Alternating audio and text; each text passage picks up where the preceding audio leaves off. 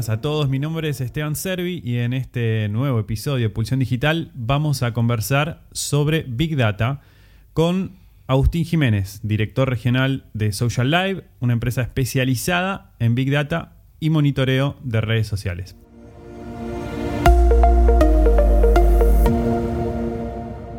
Hola Agustín, antes que nada, gracias por estar con nosotros. Un gusto, gracias por la invitación. Contanos, Agustín, ¿qué es lo que hacen en Social Live? En Social Live nosotros trabajamos hace ocho años ya en toda la región y también en España eh, sobre monitoreo de redes sociales del mundo digital.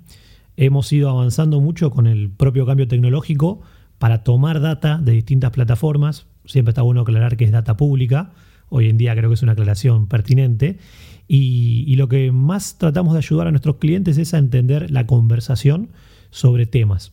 Así, así de simple como suena, se complejiza para, para cómo funciona, pero cuando nosotros tenemos que contarlo es, hoy en día se generan constantemente millones de datos en el mundo digital. A veces lo hacemos de forma consciente cuando publicamos un tuit o publicamos un posteo en Facebook. A veces lo hacemos de forma inconsciente cuando entramos a un sitio a través de un, tracking. Los navegadores saben dónde estamos, vos sabés bien ese tema.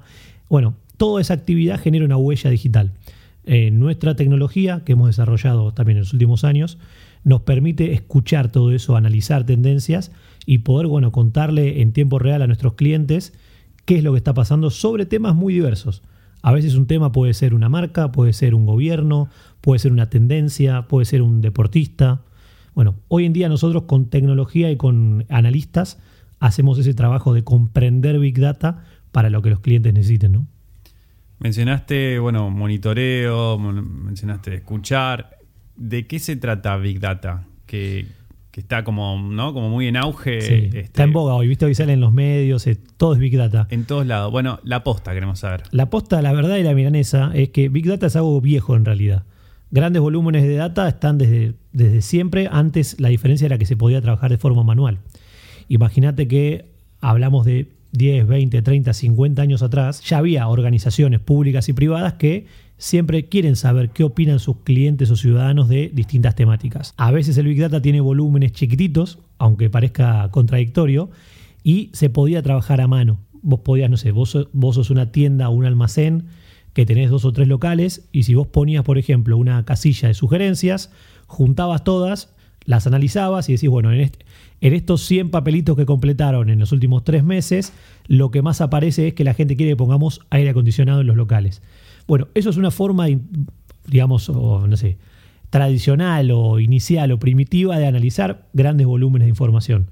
Con el paso del tiempo y con la irrupción de la tecnología, y con esto que hablamos al principio de todo el tiempo gente generando 24/7 huellas digitales, eso ya no se puede trabajar de forma manual. Hoy tenés constantemente información digital, entonces la tecnología hace poco más de 10 años se empezó a utilizar para comprender este, este volumen de información constante.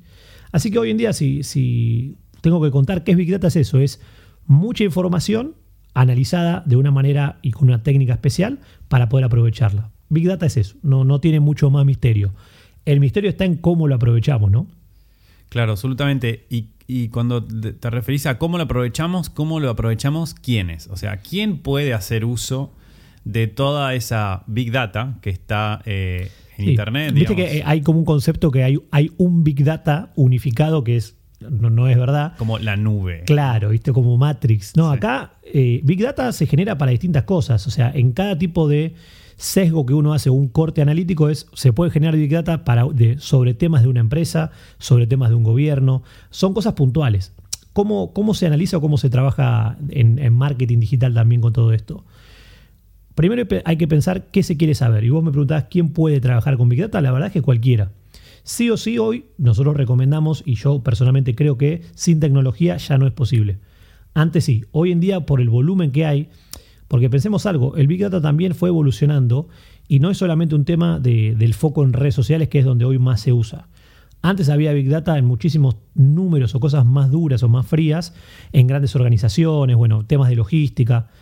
Cuando hoy nos, hoy nos volcamos al Big Data sobre redes sociales y el mundo digital, hay muchísima información que todo el tiempo fluye. Entonces, si yo soy una empresa grande, chica, mediana, si soy una organización, una ONG, un gobierno, un partido político, un medio de comunicación, cualquier tipo de, no sé, agencias digitales, todas hoy en día tienen distintos intereses. Entonces, no es, vuelvo a insistir, no hay un concepto de una nube unificada, sino que hay conversaciones en tiempo, espacio y plataformas donde uno puede ir a tratar de decir, bueno, tengo que recolectar data. Suena medio abstracto, pero funciona así el primer paso. ¿Cómo recolecto la data desde las fuentes? Y eso lo puede hacer cualquiera. Ahora, de una forma directa es complicada. Vos tenés que trabajar con tecnología y con gente que te puede orientar al menos a cómo encontrar esa forma de recolectar data. Sin eso, todo lo que sigue después no tiene sentido. Si yo no logro recolectar bien data de distintas fuentes, hay una palabra mágica que es la palabra API, que son los conectores, para decirlo en forma sencilla. Si yo, son como una especie de, de llave, ¿no? Si yo quiero entrar a mi casa y no tengo la llave, no puedo entrar. Si yo quiero entrar a Facebook y sacar data de páginas públicas y no uso un conector o una API de Facebook de todas las que tiene, no lo puedo extraer por más ingenio que le ponga, ¿no? Entonces, el Big Data sobre redes sociales, sobre el mundo digital, va hacia eso, a decir, cualquiera tiene la posibilidad de hacerlo con conectores, APIs gratuitas o pagas, pero hay que saber un poquito de cómo acceder a eso, qué tecnología tengo que usar. Siempre es bueno tener un amigo desarrollador o programador que nos, nos tire un poco de luz a nivel de la idea pero la base es esa. O sea, la respuesta a lo que vos me preguntabas sería, cualquiera puede acceder a Big Data, tiene que tener algún tipo de conocimiento y tecnología para poder empezar a recolectar la data, que es el paso uno. ¿Se te ocurre algún ejemplo? Bueno, casos específicos en donde se emplea esta escucha de redes sociales y que sirvan para después para algo, ¿no? Para tomar alguna decisión eh, a nivel comercial. Sí, está bueno. Te voy a dar dos ejemplos, uno del sector público y otro privado. Así toda la audiencia se puede sentir representada.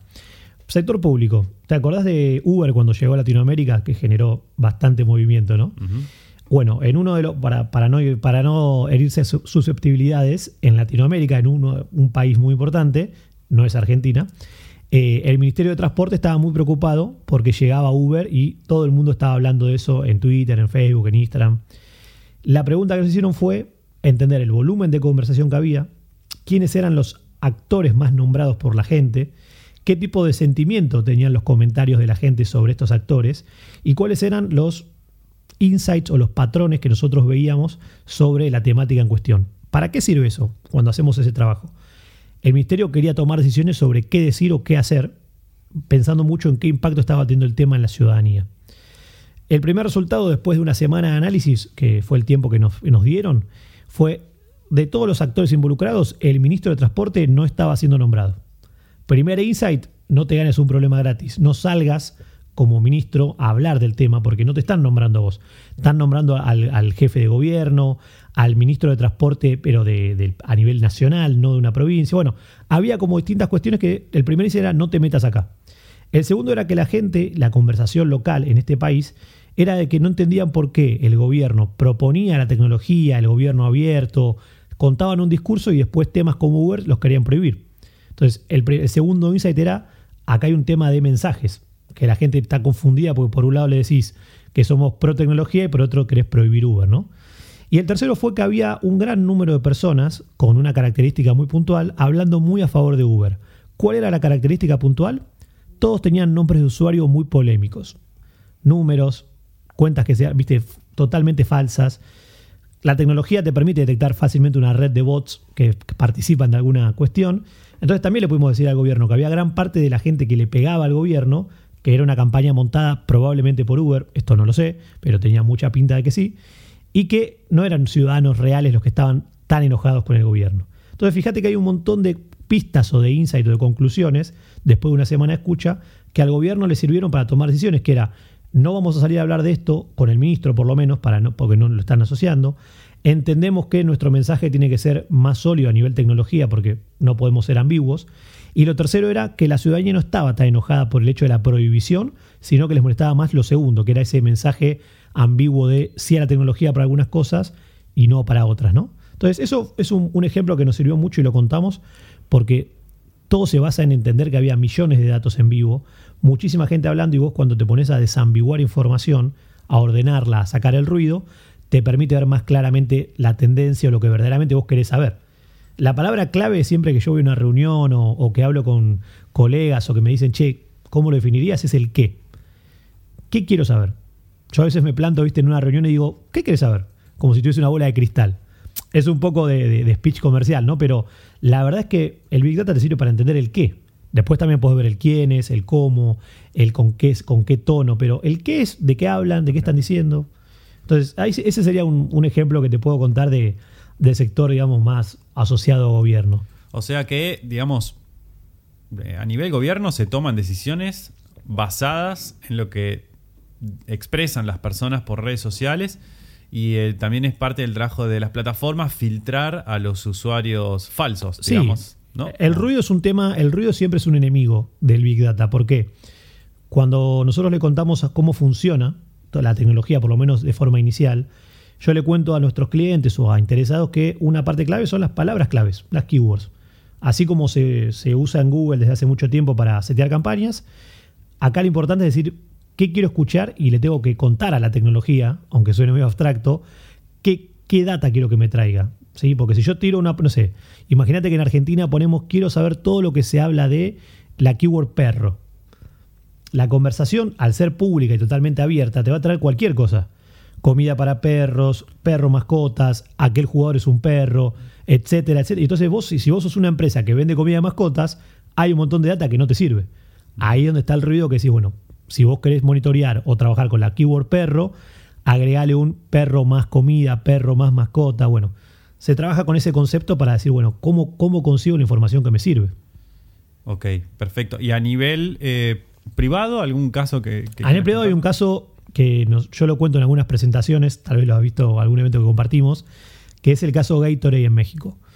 En México nosotros trabajamos con Gatorade hace un, par de años eh, y nos pasaba que eh, veníamos trabajando distintas cuestiones y ellos un día nos dicen, mira, estamos por invertir gran, un gran volumen de dinero en publicidad en vía pública estamos apoyando mucho lo que es el deporte, obviamente ellos están muy asociados, y tenían distintas investigaciones que los hacían creer que eh, el grueso de gente que hace running o que corre maratones en la Ciudad de México era un grupo creciente, era un grupo de interés y que había un pico de actividad tanto en la vida real, o sea, gente haciendo, entrenando, como gente hablando en redes sociales de, la cultura running y de Gatorade los domingos a las 8 de la mañana. ¿sí? Esa era como la, la hipótesis. Entonces lo que nos pidieron fue que contrastemos o no la hipótesis y que busquemos justamente qué actores había atrás de esta conversación.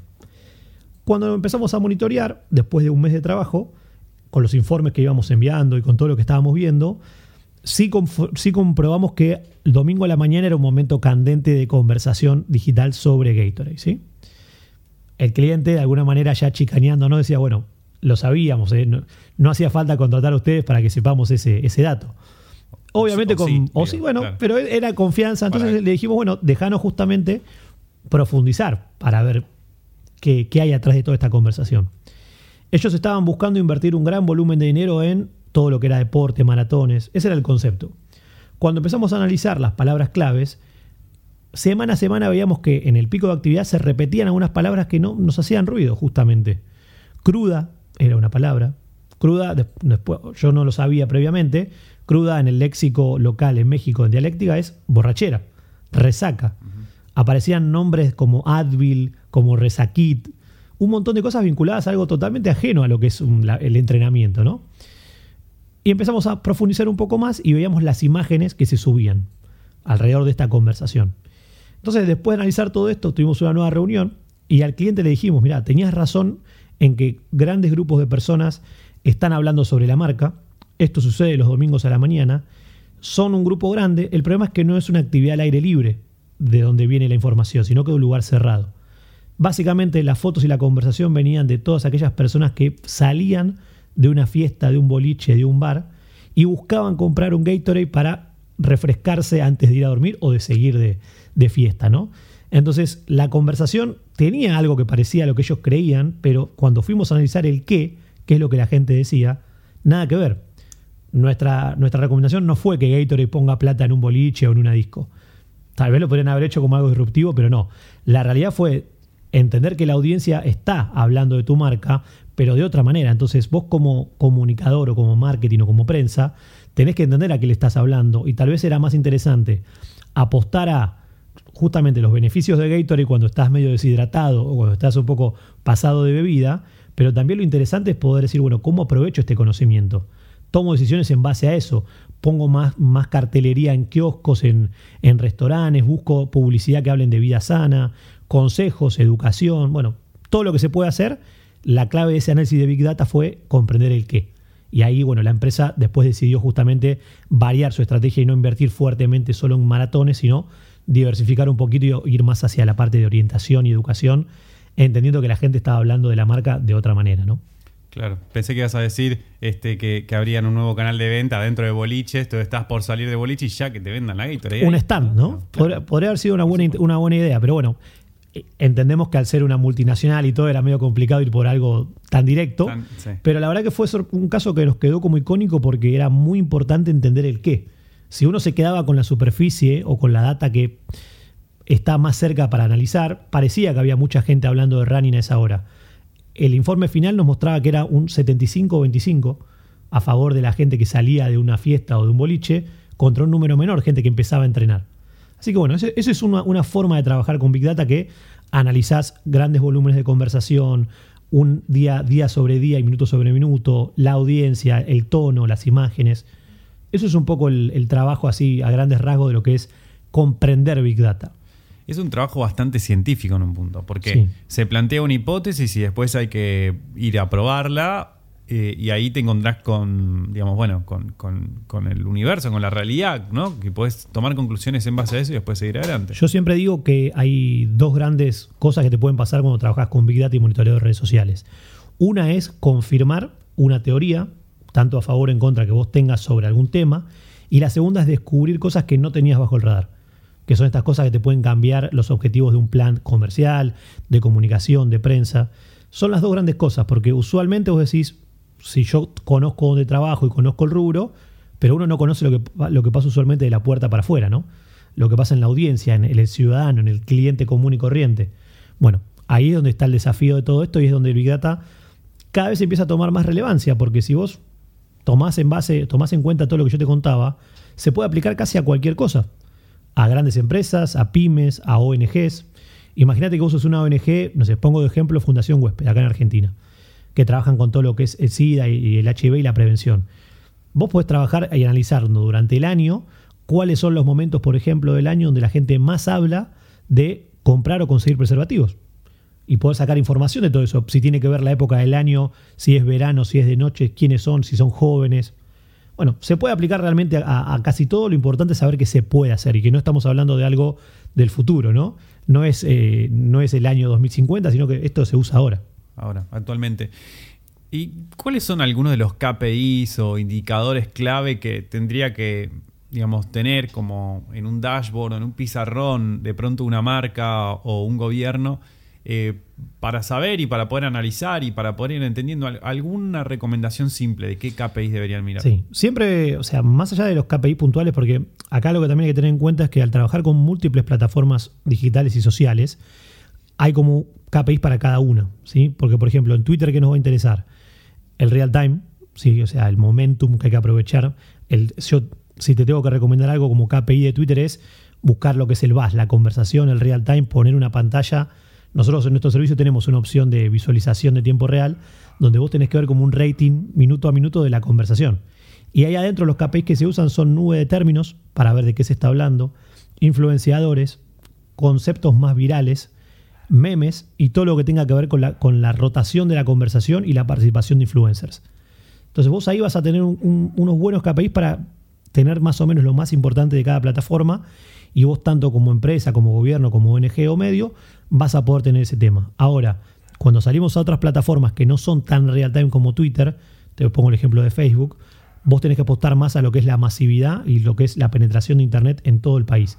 Entonces ahí los KPIs tienen que ir mucho más para el lado de la audiencia todos los tipos de audiencia que forman mi audiencia, cómo hablan, con qué tipo de palabras, buscar ese tipo de, activos que yo puedo sacar para después armar comunicación.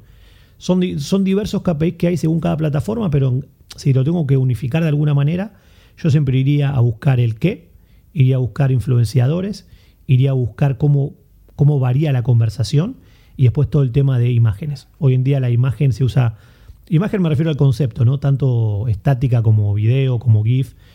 Hoy en día son gran parte de nuestra conversación y va cambiando mucho la conversación. Sumémosle los emojis. es un, un indicador para tener muy en cuenta porque a veces se habla más por ese tipo de, de seña que por lo que son palabras escritas, ¿no?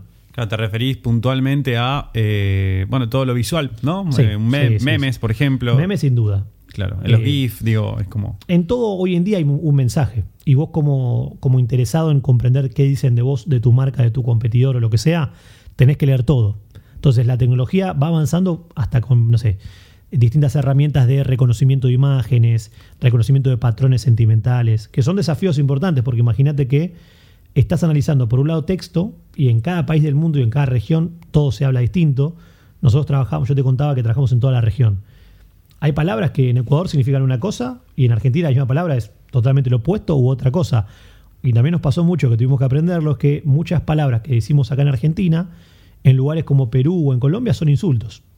Entonces, tal vez cuando uno plantea cierto universo de temas y propones algún tipo de keyword, se sorprenden, viste, de forma local. Bueno, hay que entender cada país, cada comunidad, cómo se habla. Los jóvenes, y hablo de jóvenes centennial sobre todo, la gente muy joven que hablan como, como hablan los jóvenes, ¿viste? Con abreviaturas, con una mezcla de palabras, con nuevas palabras. Bueno, todo eso la tecnología tiene que, a través del concepto de machine learning, tiene que aprenderlo. Y algunas veces puede aprender cosas sola y en otras tenemos que ayudarlas. Crear reglas, crear diccionarios locales. Bueno, es bastante complejo, pero hoy en día está armado el universo para cubrir todas estas variables y poder tener buenos resultados, ¿no? Estuviste mencionando recién eh, esta cuestión de las configuraciones y las reglas y demás. No me refiero puntualmente a la plataforma de ustedes, sino en general a cómo es el funcionamiento de las plataformas de, de análisis de, de Big Data y monitoreo de redes. ¿Cómo es el setup? ¿Cómo es la configuración? ¿Qué, qué es lo que uno como, como marca, como organización le tiene que decir a la herramienta para que la herramienta pueda escucharlo y nos pueda devolver con, bueno, eh, un resultado que, con el que podamos hacer algo con eso después, Sí. ¿no? ¿Qué- qué- ¿Cómo es la configuración? ¿Cómo sería el paso a paso del setup? Eso te iba a decir. El paso a paso después depende mucho de cada plataforma, cómo funcionan. Pero como bien vos decías, todas, de alguna manera, todos los que trabajamos en este rubro, con nuestra tecnología propia o con, cada uno que haya desarrollado algo, todos vamos a la misma fuente. O sea, tanto nosotros acá en Argentina como una empresa en Gran Bretaña u otra en China, si queremos data de Facebook tenemos que usar el mismo conector y traemos el mismo dataset o paquete de datas.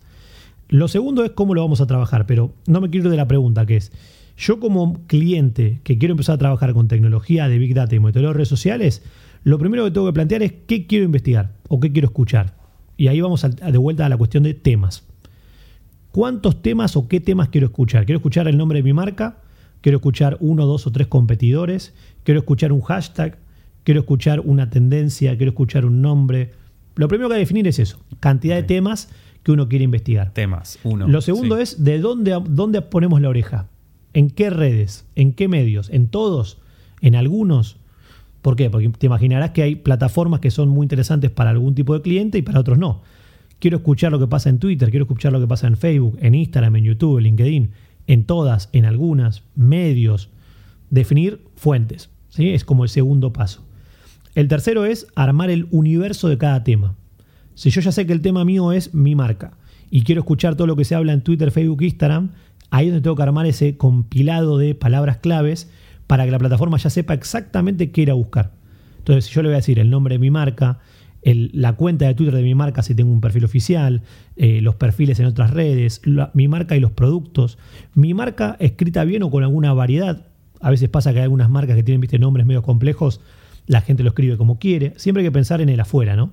Entonces, definís tema, definís plataformas, definís keywords y ahí vas a poder empezar a definir en la tecnología cómo te lo va a mostrar. Ahí es donde cada plataforma y cada plataforma tecnológica tiene su estilo. Algunas te piden que vos armes alguna especie de condicional. Si pasa esto, mostrame esto. Si no pasa esto, avísame. Otras tienen todo mucho más integrado, donde vos entras a un panel y tenés tema por tema la conversación en vivo o por periodos de tiempo. Ahí después ya depende mucho de cómo lo hayan desarrollado cada uno de los, de los que desarrollan tecnología. Pero del lado tuyo como cliente vos tenés que saber que si definiste bien temas, definiste plataformas y definiste la parte de visualización, vas a poder acceder o a un panel que tiene distintas formas, o si vos, hay muchos clientes que dicen no quiero entrar a un panel porque me pierdo, quiero solamente recibir los entregables. ¿Qué son los entregables? Informes, reportes con distinta frecuencia. PDF, digamos. Puede ser PDF. Hoy, hoy también se trabaja con. sí, Por eso digo que depende mucho del cliente. Se trabaja también con formatos CSV, o se integran, eh, eh, se integran plataformas de Big Data con plataformas de CRM para generar tickets directos. Bueno, ahí, como, ahí se abre como un, mundo más amplio, pero hay clientes que no quieren entrar al proceso, que quieren solamente el resultado. Entonces sí, un informe en PDF, un informe en mail con dos o tres bullets, un informe con gráficos. Bueno, ahí es muy variable. Pero vos podés, si vos setías bien el setup y no tenés tiempo, gente o ganas de meterte en una plataforma, hoy en día las empresas de tecnología estamos apostando a llevarte la data procesada de una forma cada vez más sencilla. Para que vos puedas recibir, no sé, sistema de alertas. No vas a estar todo el día mirando nuestra plataforma, entonces te avisamos cuando hay algún problema, cuando hay algún pico de actividad, cuando un influencer nombra tu marca, bueno, te avisamos con un correo o con un pop-up en el celular. Hay como distintos entregables para que vos no tengas que hacer todo el camino, ¿no? Para que tengas todo resuelto. Estaba pensando justamente, ¿no? Que qué importante que es también la educación en, todo lo que es Big Data, porque en un punto, digamos, eh, todas, las, todas las marcas, todas las empresas en algún momento, de pronto, eh, bueno, muy posiblemente sean mencionadas en redes sociales y qué importante que es, qué saber hacer con eso, porque, o sea, digo, se me ocurre que obviamente es fundamental saber que hay otros que están hablando de uno, el tema es qué hace uno con eso, ¿no? Y qué reglas se setean. En, el, en este paso a paso que os mencionabas recién, cuando se hay que elegir las redes sociales, los temas, me parece espectacular esta cuestión de, bueno, yo solamente no quiero escuchar lo que dicen de mi marca, sino quiero escuchar qué es lo que dicen de los, de los competidores. Eso es rico, eso es un material muy importante. Porque imagínate que uno tal vez puede tener un concepto de qué dicen de mí si yo manejo mis propias redes y si las manejo bien. Vos tenés estadísticas en Twitter, en Facebook y demás para ver cómo, cómo rinde tu, estrategia y demás. Pero la conversación, tanto propia como de competidores, es donde está lo realmente interesante para investigar, ¿no?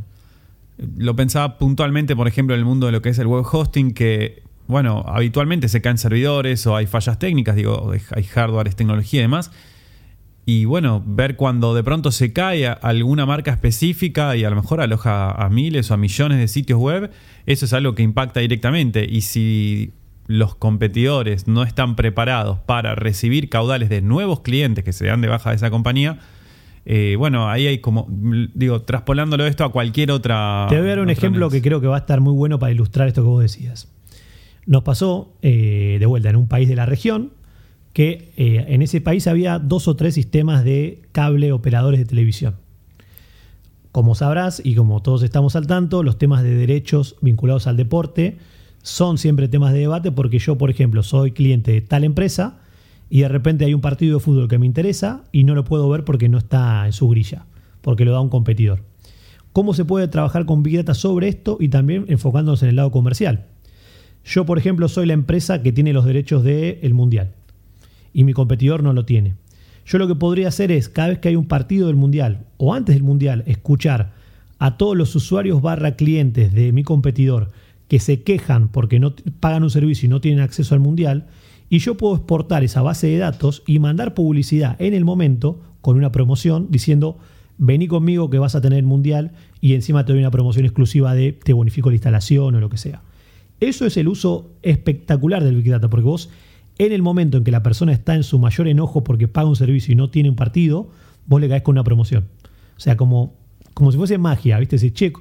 Después siempre se dice, ¿cómo saben esto que yo estaba quejando de mi servicio? Y bueno, es esto, ¿no? Es, es la escucha activa, la inteligencia comercial, la tecnología en el momento adecuado. Entonces, imagínate que esta misma aplicación, con lo que vos decías de, web hosting, yo soy una empresa de web hosting y empiezo a escuchar a, a 10 competidores y veo que sistemáticamente hay días de la semana o semanas enteras que algunos se caen y, hay un montón de conversación negativa. Si yo puedo detectar quiénes son y puedo acercar algún tipo de publicidad, de comunicación o contar distintas opciones para que vos no tengas ese problema, probablemente te va a servir muchísimo a nivel conversión de nuevos clientes. El tema es que vos tenés que saber quiénes son, cuándo están enojados porque se cae el servicio, impactarlos en el momento, no viste un mes después. Bueno, el timing, ¿no? El timing, el timing en Big Data es fundamental e ir complementando también con otras plataformas y con otras estrategias, porque no es solamente Big Data o solamente pauta en Facebook o solamente pauta en Twitter, es como pensar en una estrategia un poco más grande y empezar a armar, ¿no? Como, como una metodología, como una máquina que vaya generando constantemente un movimiento, ya sea para la, generación de leads, para el impacto, reconocimiento de la marca, para transmitir el mensaje que uno desee, digamos. Hoy en día, ¿sabes dónde, dónde vemos nosotros que esto empieza a crecer? Cada vez más organizaciones, públicas y privadas, tienen lo que se llama equipos de research, equipos de business intelligence, equipos que van ya incorporando investigadores digitales que se dedican específicamente a monitorear temas porque pasa todo esto que vos decías, es la cantidad de información que no frena nunca sobre mi marca y mis competidores, o sobre un gobierno y sus rivales, o sobre un deportista o lo que sea, no para. Y cada vez hay más volumen de conversación, no es que afloja. A veces hay, a veces de algunas marcas hay poquito, pero eso poquito también te sirve para definir qué producto sacar, qué cosa no está funcionando, qué oportunidad o qué crisis puedo tener. Bueno, realmente la aplicación es muy variada, pero es todo, todo va creciendo. Entonces, esto que hablábamos antes de conceptos de Big Data o de, investigación, va ampliándose. Entonces hoy los que se queden afuera van a estar de alguna manera perdiéndose de conocer un montón de data realmente rica para optimizar la toma de decisiones, ya sean comerciales, de prensa, de marketing, de publicidad, de producto. Bueno, ahí es donde está la, oportunidad que hoy, hoy nosotros la vemos muy, muy concreta y por eso está creciendo el tema tanto que llega a los medios de comunicación, aunque no sepan bien qué es, y todo es Big Data, ¿viste? O sea, Big Data en tal sector, el gobierno gana la elección por el uso de Big Data, tal empresa se posicionó porque estuvo escuchando usuarios, bueno, es, la realidad en la que estamos actualmente. Creo que uno de los beneficios también de, emplear plataformas de, Big Data tiene que ver con la posibilidad de ponerle un nombre, un apellido, una cara, armar como un perfil específico, saber a quién le, le estamos hablando, ¿no? y, llegar con un mensaje específico también, que es una de las grandes ventajas de todo este mundo de marketing digital, ¿no? Que, que ya no va más esta cosa del mismo mensaje para todos. Es absolutamente absurdo. Totalmente. Hoy lo, lo que va es la microsegmentación. Eh, Sin duda, porque además tenés la información. ¿Qué pasa? A veces cuando vos decís cuánta gente habla de mi marca o cuánta gente se involucra con mi marca en Facebook. La plataforma de Facebook te suele contar el volumen, la masa, cuánta gente es, cuánta gente te dio like, no tenés tanto detalle de lo que es el, concepto de persona o perfil promedio que te habla o que se involucra con vos. Ni hablar los que hablan de vos pero que no te nombran de forma directa. Entonces, el Big Data entra a solucionar un poquito eso. ¿Cómo son los perfiles de las personas promedio que hablan de nuestros temas? Temas variados, puede ser de mi marca, de un producto, de un servicio, de un problema, atención al cliente. Pero como bien vos decías, hoy es clave la microsegmentación tanto para la escucha previa, como para la creación de mensajes, como justamente para entender a dónde y cómo voy a impactar a cada audiencia. Hoy en día tenemos muchísima data dando vueltas, que eso es lo, interesante y por eso a mí particularmente me ha, me ha enganchado tanto el mundo de la data, que es conocer dónde está nuestra audiencia. Hoy tal vez te ha pasado y, tal vez lo has charlado con otros colegas en, todos los episodios de, de, este podcast. Todas las marcas quieren hablarle a los millennials y ahora ya es a los centennials. No importa por qué, eh, hay que hacerlo. Bueno, ¿dónde están? ¿Cómo hablan? ¿Cómo se le llega? Se abre otra puerta que es los influencers. Ya tal vez la marca no le puede llegar con un mensaje directo porque no le importa al joven, al pibe, al, adolescente lo que una marca me diga. Pero si me lo dice tal youtuber o tal instagramer, le presto atención. Todo eso es data, análisis, comprensión, entender por qué tengo que invertir en tal personaje o en tal actor en lugar de poner plata en Facebook Ads. Bueno, y todo dentro de una gran estrategia, como vos decías, ¿no? se empieza a profundizar y a complejizar, pero siempre tenemos que tener en cuenta que tenemos data fehaciente para tomar decisiones. Pensemos algo que yo siempre lo doy como ejemplo. Hace pocos años atrás, por no decir que todavía sigue, cuando vos querías contratar la publicidad alrededor del obelisco, la estática, los carteles esos que están arriba de todo. Una vez yo lo averigüé, más allá del costo que bueno, ha ido variando, yo preguntaba qué data o qué, qué me daban, quién lo, quién lo ve. Lo único que me decían es que ellos sabían que por día pasaban 4 millones de personas por el obelisco.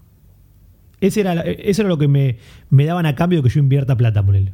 Entonces yo me quedé pensando en eso, pero escúchame, de esos 4 millones, ¿cuántos miran los carteles? ¿Cuántos hacen algo después con el cartel? ¿Cuántos son hombres? ¿Cuántas mujeres? ¿Cuántos niños? ¿Son de provincia? ¿Son de capital? ¿Prestan atención o no? ¿Van escuchando música o van corriendo? Todo eso era... No nadie sabe. El mundo digital y justamente el trabajo profundo de Big Data nos trae toda esa información y toda la que a veces ni siquiera pensamos, como si una persona entra a nuestro sitio o a nuestras redes a través de tal celular, tal carrier, en tal momento del día, genera o no clics, lee nuestros artículos, permanece en un sitio. Hoy tenemos un sinfín de, de data. Ahora el problema es cómo la analizamos y nos concentramos en la que nos sirve para tomar decisiones. Para la parte de pauta es muy concreto. Yo si hoy, hoy tengo colegas que se dedican al tema pauta. A cualquier empresa le decís, mira, no solamente la pauta digital te va a salir considerablemente más barata que la tradicional, sino la optimización de la misma es mucho más rica y vas a tener data mucho más profunda, ¿no? Pero bueno, son, son cosas de las que, que van cambiando con el tiempo y estamos hablando de hace años nada más, no, no ni una década, ¿no? Poquitos años y bueno, es este debate y bueno, esta, este cambio de paradigmas, ¿no? Del viejo mundo al nuevo mundo y la importancia que, que, tenemos data. Ahora tenemos data, tenemos métricas y podemos tomar decisiones en base a eso.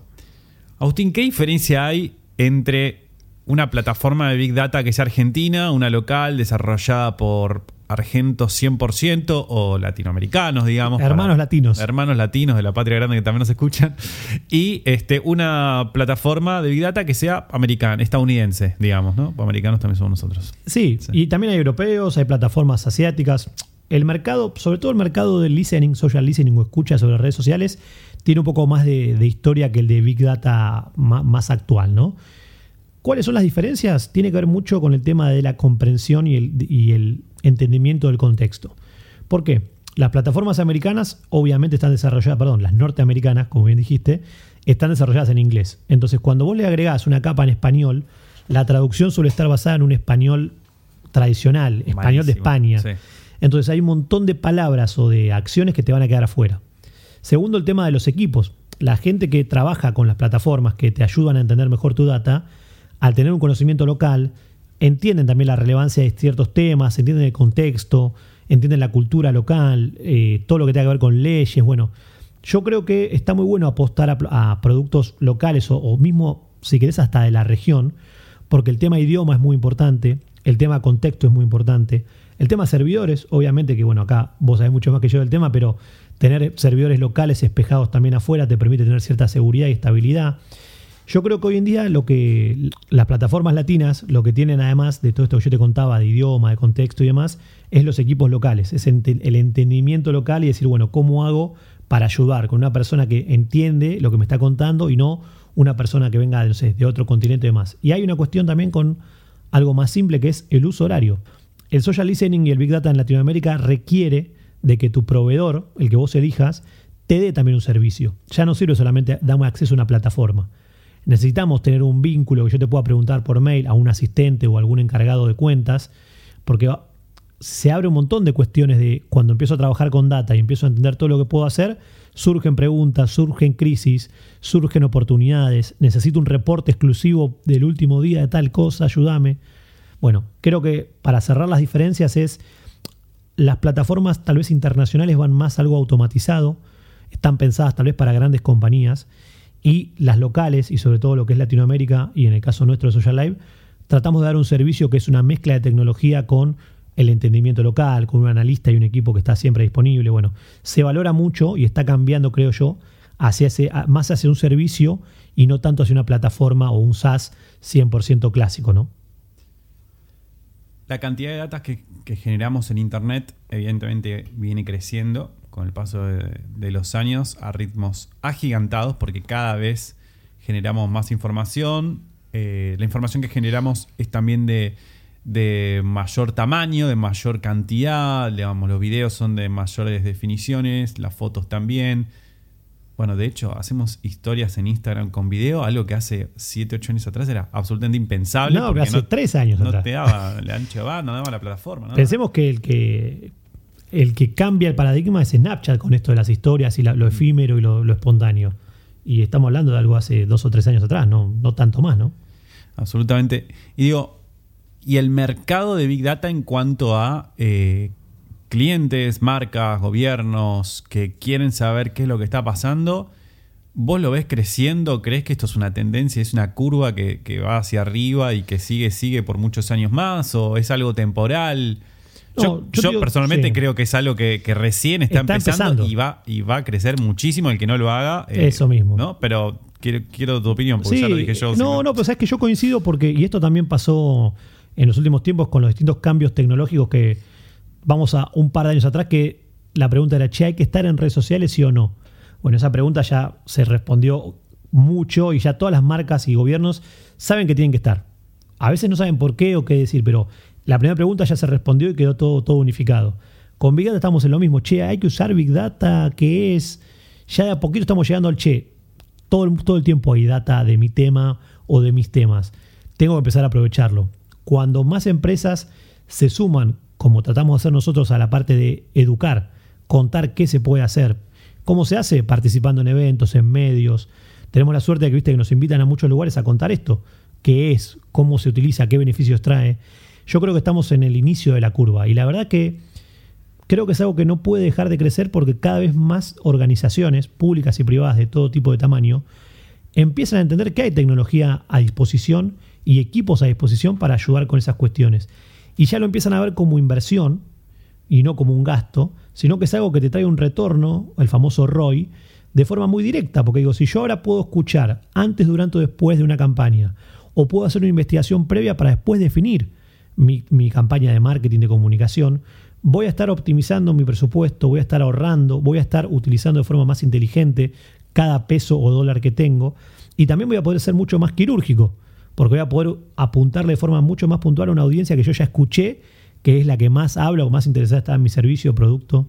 Entonces yo te digo, insisto, creo que estamos en la etapa inicial, creo que los pioneros, como en, toda, como en todo cambio paradigmático, hay gobiernos y hay marcas que hace un par de años que ya vienen trabajando con esto, pero el camino que queda por, por delante es abismal. O sea, yo creo que hasta la.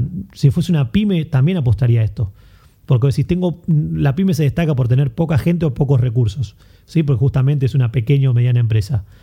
Con este tipo de investigación voy a ahorrarme un montón de posibles gastos que si yo no sé, voy a, voy a tirar un poco a ciegas. En publicidad, en recursos, en servicios. Este tipo de inversiones te va a ayudar a mejorar la parte económica y financiera de tu proyecto. Bueno, así las aplicaciones son muy variadas y creo que es el camino hacia el cual todo tipo de organización tiene que ir. ¿no? Una pyme que todavía no tiene el presupuesto, el tiempo, sobre todo el tiempo, bueno, el tiempo, ¿no? El tiempo el dinero eh, son como las cosas más importantes también una pyme. Digo, ¿cómo pueden empezar a trabajar con algo de monitoreo sin un setup espectacular o de primera de Champions League, sino algo tranqui, con, pero que puedan empezar a, a tomarle el gusto a, a obtener data? Digamos, ¿qué tendrían que mirar? Lo inicial es saber cuál es el tema que a vos te cambia tu empresa. ¿Cuál es el tema clave para vos para decir, che, es mi producto, es el rubro, son los competidores? Como decías vos, vamos a elegir algo para empezar a investigarlo. Si uno se pone en el lugar de una pyme, probablemente mi empresa, al ser una pyme, tal vez no tenga un volumen de conversación como Coca-Cola o Apple, digamos, ¿no? Entonces yo te diría que acá lo que va a importar es el concepto de producto o el servicio que vos vendés. ¿De qué, oportunidades puedo encontrar para meterme en ese mundo? Si soy una pyme que hace, no sé, eh, repuestos para motos, ¿qué conversación hay sobre los usuarios de motos en Argentina que me permitan a mí meterme a nivel comercial o entendimiento para sacar una propuesta distinta, segmentada, acorde, donde haya una oportunidad? Si yo veo que hay mucha, mucha charla sobre no hay pistones o no hay bujías de tal modelo en Argentina. Yo que tengo un- una bala de plata, porque soy una pyme que no tengo un arsenal de, presupuesto, la tengo que poner ahí. Entonces yo ya tengo, me aseguré de desechar un montón de opciones que no iban a ser redituables y yo ya sé que hay una conversación y un tema central en donde yo, si soy creativo y entiendo cómo, me puedo meter y puedo capitalizarlo a nivel negocio. Entonces las pymes tienen que pensar en ese sentido, decir, bueno, con los recursos que tengo, ¿dónde puedo empezar a encontrar oportunidades? Porque obviamente depende mucho cada organización, ¿no? Pero usualmente las pymes que venden servicios o productos tienen que ser muy, muy estratégicos y tienen que ser muy, muy como un francotirador, ¿no? A dónde apunto tiene que ser algo que me, haga- me dé resultados porque si no, tambalea la empresa. Con mira láser. Sí. Entonces, la investigación del Big Data te puede ayudar muchísimo a esto. Pensarlo también del lado de los medios de comunicación. Yo hoy todavía no, no entiendo bien por qué en Latinoamérica los medios no están metidos 100% en esto. ¿Y por qué lo digo? Yo soy un medio de comunicación. ¿Qué hago? Informo, entretengo, depende de lo que quiera hacer. Tengo que estar escuchando sí o sí, como recomendación que doy yo a Agustín Jiménez, todo lo que pasa en el lugar donde estoy, detectar primicias, entender tendencias para después generar artículos sobre eso. O sea, hoy me suena irrisorio que los medios no estén trabajando con esa idea de escucho, actúo y trato de aprovecharlo. Hoy todavía se sigue de alguna manera tirando volumen de artículos variados a ver qué va pegando y, después, y lo hacemos después. Después analizo qué funcionó y qué no. Hoy con Big Data sería totalmente al revés. Pero bueno, es uno de los rubros que para mí tiene mucho para crecer en este sentido. Se puede ver inclusive qué es lo que ya le funcionó a un colega, a un competidor, a un competidor totalmente. no solo en el propio país, sino en otro país también, ¿no? Porque en Totalmente. un punto, si la humanidad ya lo probó y ya funciona y metió un artículo que estalló, que, ¿Por qué no emularlo, no? eh, eh, claro, El concepto de benchmark, ¿sí? O sea, estudiar lo que hicieron competidores directos o internacionales, tomar la idea y aplicarla a mi mercado. Hoy en día no solamente, y esto está bueno aclararlo, cuando hablamos de Big Data no es solamente la conversación. La conversación es una de las partes más importantes, lo que la gente dice, pero también está la parte de performance. Yo quiero saber cómo, le va, cómo performa la estrategia digital de un competidor en Facebook, en Twitter, en Instagram. ¿Se puede? Sí, claro. ¿Por qué? Porque vos trabajando con las fuentes, esto que hablábamos al principio, yo puedo ver si yo soy un competidor que vende heladeras y tengo otros tres competidores, la estrategia digital, cómo le funcionó, cómo es, su- cómo es su audiencia, qué contenidos fueron los que mejor tasas de interacción lograron, por qué, en qué momento publican. O sea, tengo un montón de información estratégica, no tanto orientada a la conversación, sino más a la performance de los canales, para yo después re- repensar mi propia estrategia y poder buscar optimizarla. ¿Sí? O sea, son áreas que el Big Data te puede dar y es una de las que tal vez más se tienen que aprovechar, porque una de las de los haces bajo la manga que tiene este- esta cuestión es que yo también puedo ver qué tipo de posteo en cualquier plataforma tuvo un impacto orgánico y cuál tuvo un impacto con Pay Media. Para poder decir, che, ¿por qué mi competidor tuvo 10 veces más impacto? Y bueno, tuvo una inversión durante tantos días que por eso llegó a tal nivel de interacción, ¿no? Bueno, todo eso se puede ver y se puede analizar desde el lado de Big Data. Claro, y es, es importante porque ahora está muy en, boga la cuestión de este, qué, qué es lo público y qué es lo privado. La realidad es que lo íntimo en, en todo lo que es digital, lo que es online, se perdió muchísimo. Hoy aprendemos el celular y ya estamos entregándole toda nuestra data, las conversaciones, inclusive lo que decimos y luego borramos sin apretar enviar. Te lo estamos dando a empresas privadas A empresas, vos lo dijiste. O sea, no hay que perder nunca de vista que son empresas que invirtieron millones de dólares en desarrollar plataformas que funcionan en todo el mundo y que nosotros ya lo damos por hecho. O sea, hoy ya sabemos, abro WhatsApp y funciona siempre. Cuando no funciona, qué escándalo, ¿no? Tipo, se cayó WhatsApp, no lo puedo creer. Pensemos todo lo que hay atrás de eso. Entonces, no nos cobran por usarlo, pero sí usan nuestra información y te lo dicen cuando vos te das de alta. El tema es nadie lo lee. Acepto, acepto términos y condiciones, lo uso.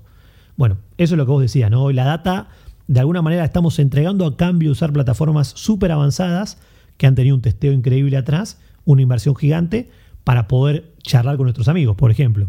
Claro, y, es, y esa misma data que está en eh, control, digamos, de empresas privadas, a quien cada uno de nosotros, los 2.000 millones de usuarios de Internet, le hemos dado eh, nuestra información, son, em- digamos, empresas que también ponen a disposición esa data para que cualquier otro la emplee. Y creo que ese es un punto muy importante, porque eso significa que, como veníamos hablando recién y vos Sí. muy bien comentabas, que uno puede analizar información, por ejemplo, sobre un competidor o analizar un nuevo mercado, etcétera. Y eso es algo que antes no se podía. Antes los medios que tenían, los medios de comunicación, por Sí. ejemplo, que tenían el poder, tampoco te mostraban ningún término y condición, tampoco te decían quiénes eran los, los inversores, los que los financiaban, cómo, digamos, las ideas políticas que estaban atrás de esos medios, nadie las decía. Y uno simplemente prendía el televisor o compraba el diario y ellos, eh, bueno, y, y además conservaban la data. Ese Claro. es el viejo paradigma. Ahora todos tienen acceso a la misma data. Sí. O sea, Y está, lo bueno, lo que vos decías también es que las plataformas, también por cómo las, eh, las comunidades de internet lo pidieron, te cuentan para qué se puede llegar a usar. ¿Por qué? Porque si bien la data que, la data que se puede minar, no me quiero meter en términos técnicos, pero lo que se llama data mining, no es el 100% de la data que hay en Facebook, ¿sí? por ejemplo, o en Instagram o en Twitter, donde sea, vos tenés que saber qué se puede tomar y qué no. Entonces vos ya sabés que de la información que vos provees, la data pública es la única que se puede analizar. Todo lo que son mensajes privados, chats y demás, queda fuera.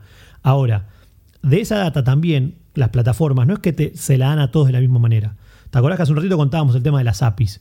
Yo puedo ir a buscar data de determinada manera con determinado sistema y puedo acceder a pedazos de data, no puedo entrar al 100%. No hay tipo una, una matrix a la que yo me conecto y tengo todos los posteos de Facebook del mundo. Sino que vos tenés siempre distintas maneras y las plataformas guardan bastante las formas hacia los que quieren tomar data que pueden tomar. hoy se ha dado mucho el tema de que hay data sensible en Facebook que se ha tomado aprovechándose de la letra chica por parte de un tercero y después se vendió con fines políticos, ¿sí? con la campaña de Estados Unidos, Rusia y todo lo demás. Entonces, el debate tal vez es, las plataformas nos dicen que nuestra data se puede llegar a vender o utilizar, nos dicen qué data se puede llegar a utilizar, y ellos mismos ponen reglas para que la data que se usa de forma comercial sea una y la que se usa de forma estadística, analítica, investigación académica sea otra. El problema a veces pasa cuando esos límites se, se rompen o se mezclan o alguien se aprovecha o encuentra un hueco en las políticas de las redes sociales para tomar data muy importante y usarla con fines políticos o comerciales. ¿no? Ahí es donde está entender hasta dónde están los límites. Pero pensemos que las plataformas trabajan sobre esto constantemente para poder ser lo más transparente posible y saber a dónde va tu información. ¿no? Absolutamente. De hecho, creo que estas grandes compañías lo que más quieren es eh, dar seguridad y dar confianza porque de esa manera sube el valor de, su acción y siguen creciendo y digamos... Ahí diste en el clavo. Cada una de estas plataformas que salen a la bolsa de comercio de Estados Unidos, desde el día que salen cambia su modelo de negocio, cambia su modelo de empresa, porque tienen que empezar a responder a, los inversores, tienen que mantener un valor de stocking para que la empresa sea redituable. Entonces ahí es donde se va acomodando mucho, porque hoy a mí cuando me preguntan cuál es el negocio de las redes sociales, muchos lo primero que dicen es la publicidad. Viven de la publicidad. Y yo digo que no, viven de la data. Son empresas de data. Facebook, Twitter, o sea, hoy se dedican a, no digo traficar, pero sí trabajar con volúmenes de data que son lo que, lo que verdaderamente enriquece lo que ellos le ofrecen a sus compradores, ¿no? ¿Qué diferencia hay entre recibir menciones normalmente, en el propio perfil de Twitter, en la página en Facebook, en un perfil o página, sí, perfil en Instagram, y utilizar una plataforma más profesional para poder recolectar y, sacar y generar insights? Lo primero es lo normal, digamos. Como usuarios individuales, vos tenés en cada plataforma eh, menciones o avisos de que la gente te mencionó. Eso es como lo estándar. Ahora, lo interesante de, de, usar plataformas más avanzadas es tomar toda la conversación. Y cuando hablo de toda la conversación es el 100%, porque si vos sos una marca chica o grande, no importa. Y vos te vas a hacer la gente que te nombra, vas a tener un volumen X. Ahora, ¿cuánta gente te nombra con tu nombre mal escrito, con tu nombre escrito de forma rara, nombrándote o equivocándose, que asociando tu marca a otro servicio, pero hablando de tu producto? ¿Cuánta gente habla del, del rubro que a vos te interesa? O sea, ahí es donde se amplía la conversación. Entonces, si yo me quedo solo con la conversación directa, tengo un mundo muy chiquitito de gente que me nombró directamente a mí. Con el Big Data vos podés llegar a toda esa gente que a veces hasta te nombra sin saberlo. Porque imagínate, vuelvo, vuelvo al ejemplo. Yo soy una empresa que vende eh, hamburguesas, ¿sí? O sea, una, una, casa de comida rápida. Voy a, seguramente quiero escuchar todos los que me nombran a mí directamente y a mis competidores. Ahora, no quiero escuchar la conversación alrededor de comida rápida, hamburguesa, hamburguesas gourmet. Acá en el caso de Argentina, Palermo, el lugar donde hay una hamburguesería por cuadra cuáles son las tendencias, quiénes son los influencers. Bueno, todo eso, si te quedas con lo directo, te queda fuera. Entonces, acá es donde vos amplias mucho el espectro y tenés muchos ejes distintos para armar un concepto mucho más grande y obviamente mucho más rico para tomar decisiones. Entonces, creo que la, gran diferencia va por ese lado, es cómo amplío a una conversación mucho mayor que solamente la directa. Y me parece interesante lo que, lo que decís, porque por cómo funcionan además los algoritmos, sobre todo en Twitter y en Facebook, lo que termina pasando es que uno como usuario te vas aislando porque solamente participás y comentás y respondés y likeás y retuiteás solamente aquellos con los que vos estás de acuerdo. Y el algoritmo solo te va generando como un, como, digamos, un propio diario de Irigoyen. Entonces uno termina leyendo y viendo solamente cosas con las que uno está bastante de acuerdo, coincide bastante y se pierde todo, lo, demás, que es lo más importante, que es todo lo que no queremos escuchar, ¿no? Exacto. Eh, y es lo que deberíamos estar escuchando. Sí, y ahí es por eso te digo, vos, bien dijiste el tema de algoritmos, ¿no? que en cada plataforma es distinto. Entonces, imagínate que si te quedas solamente con eso, con, con, lo directo, con lo que tenés a mano, la propia plataforma tiene un sesgo para que vos estés cómodo y lo consumas.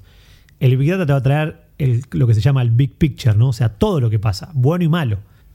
¿Algo más que quieras agregar?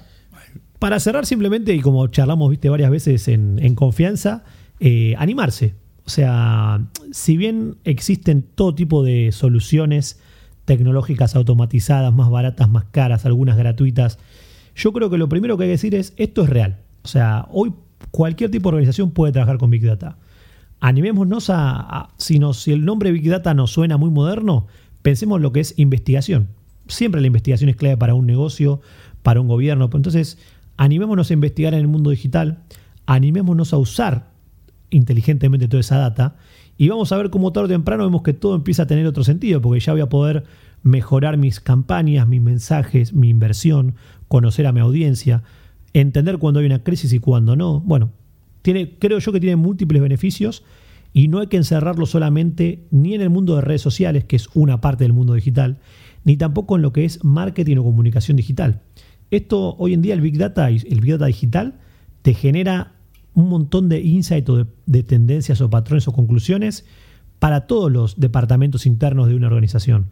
Ya no es algo de comunicación, sino que es algo de negocio, publicidad, research, bueno, todo. Así que mi recomendación es animarse. E, es algo que es actual, no es algo que venga en el futuro. Y bueno, ojalá cada vez más gente apueste a, descubrir el Big Data porque sinceramente creo que les puede cambiar la, la, visión de un negocio, de un proyecto o mismo de cualquier tipo de organización. ¿no? quería agregar también que, digamos, en realidad cuando hablamos de Big Data y lo primero que nos suena es como algo raro, difícil, enorme, que no podemos abarcar, en realidad lo que estamos haciendo con Big Data es escuchar, que es lo que las personas hacemos desde, el primer momento en el que nacemos, es escuchar, entender qué es lo que el otro nos está diciendo, nos introducimos en un mundo, en un lenguaje, y creo que Big Data es, es eso. Y, las, y lo que las marcas eh, las organizaciones que no lo entiendan rápidamente, que no se animen, que no empiecen a probar con alguna plataforma gratuita de estudiar, educar y después ir invirtiendo cada vez más y utilizar plataformas mejores, se van a quedar afuera porque lo que no hagan lo va a hacer su competencia en algún momento. Es así, y además eh, pensemos que la investigación no es algo nuevo tampoco. ¿Qué pasa? Cambian las formas, cambia la tecnología. Yo a veces, muchas veces debato o me peleo con gente que me dice ¿Cómo puede ser que en la tapa del diario salgan y digan, las, estas son las 20 empresas que están en la mente de los argentinos?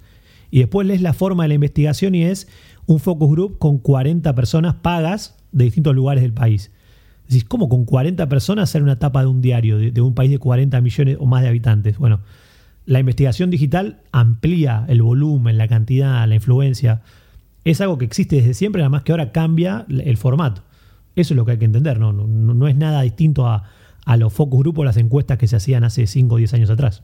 Big Data nos da entonces eh, orejas para escuchar, nos da más eh, información para poder entender y nos da ojos también para, ¿no? Justamente para poder ver que realmente cuántas, digamos en, digamos, en base a qué muestra estamos trabajando, ¿no? algo que hasta hace unos años todos los medios eh, tradicionales de alguna forma tenían tanta eh, complejidad y, en la publicidad tradicional también para poder saber exactamente a cuánto estaban llegando, qué pensaba el consumidor. Bueno, ahora tenemos todas las respuestas con plataformas que son accesibles y bueno, empezar a probarla. Agustín, gracias por habernos acompañado hoy. Eh, estuvimos hablando con Agustín Jiménez de Social Live, una empresa especializada en Big Data y monitoreo de redes sociales. Gracias, Agustín. Gracias por la invitación y bueno, ya soy fan de este podcast, así que invito a todos a que sigan escuchando las próximas emisiones y las que ya pasaron, ¿no? Absolutamente. Bueno, vamos para adelante.